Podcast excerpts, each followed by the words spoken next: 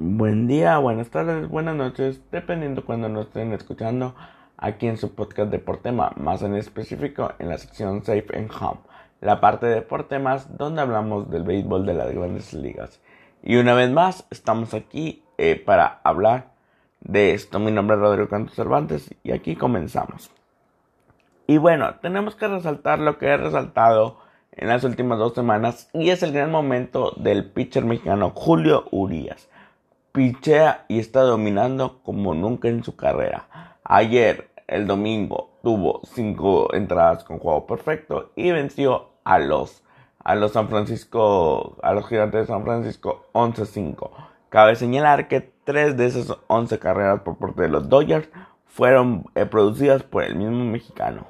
Así como está on fire en el guante, está on fire con el bat con la macana bien por él y vuelvo a repetirlo, se pone luego, luego como candidato a un posible Zion. De mí se acuerdan, créanme que le estoy diciendo eh, sabiendo todo lo que puede pasar, pero Julio Urias está en zona de Zion. Y por su parte, los, los Yankees encontraron, un, eh, encontraron una racha de pitchers muy interesantes. Desde 1932 no tienen esta racha que mínimo todos están lanzando eh, por debajo de 6 imparables. Y, la, y de esta racha, eh, 4 de estos 5 pitchers que han venido a lanzar han mantenido hasta la quinta entrada también un juego sin hit ni carrera. Llama mucho la atención lo que está haciendo estos Yankees y este picheo con Cole, Kluber, eh, Domingo Germán y Taylor y compañía. Entonces veremos a ver qué pasa con estos Yankees, pero también era algo para que llamar la atención. Ahora vámonos a los standings, a los benditos standings. Y es que vámonos al, al este de la americana.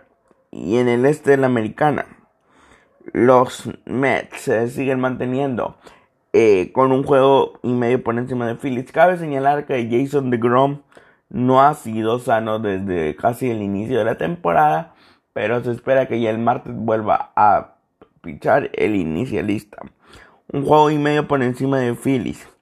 Por su parte, eh, también a un juego y medio de Atlanta. Dos está Marlines y dos y medio está Washington. Esta división está muy cerrada también y habla de cómo se puede venir esta división al final de la temporada. Ahora, si nos vamos a la central, San Luis. San Luis poco a poco trata de poner tierra de por medio con Chicago, eh, Chicago Cubs, pero estos se, niegan a morir. Ya están a dos juegos de ellos, a tres juegos. Están los Milwaukee, los cerveceros de Milwaukee, intentando ahí rasguñar todavía el puesto de honor en la central de la nacional. Y ya como meros espectadores, a mi entender está Cincinnati y Pittsburgh. Sobre todo Pittsburgh que tiene ocho juegos. Cincinnati en una buena racha se puede meter. Está a cinco y medio. Vámonos ahora al oeste que todo ha cambiado y es que San Diego es líder puesto que aprovechó el enfrentamiento directo que tuvieron los los Dodgers contra San Francisco que ganaron la serie los Dodgers y ellos están los, los San Diego a un juego de lo que es eh, Dodgers y a dos juegos de lo que es San Francisco. San Francisco el jueves lo dejamos en primer lugar, ahorita está eh, en tercer lugar, las cosas del béisbol. Y ya Colorados y Diamondbacks, puro, puro paja en esta, en esta división, a 12 y 12 juegos y medio respectivamente. Ahora si nos vamos a la al, al este de la americana. El este de la americana se pone interesante cuando Boston está de líder, empatado con el mismo récord con Tampa Bay con 29-19.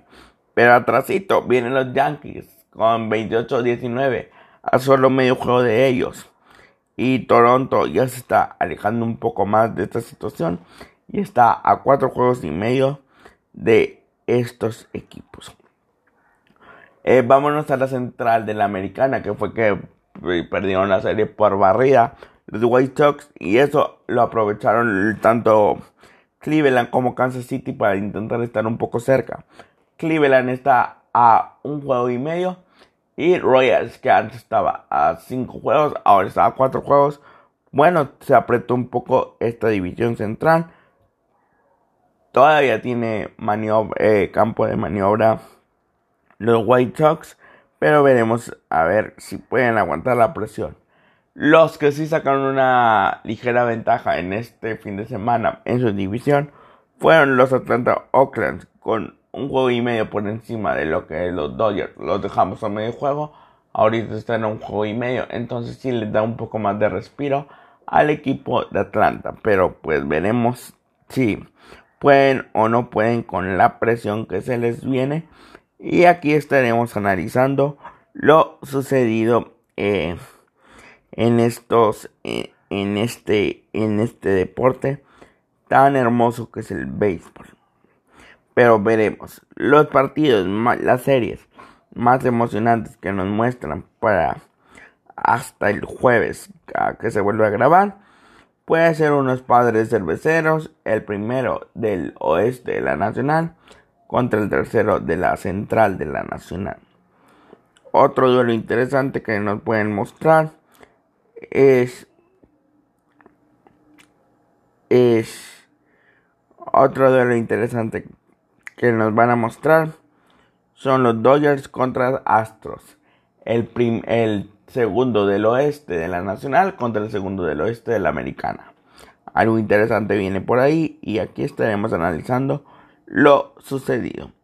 Sigan a Deportes en su YouTube. Nos escuchamos hasta la próxima. Gracias, Dios los bendiga. Buena semana.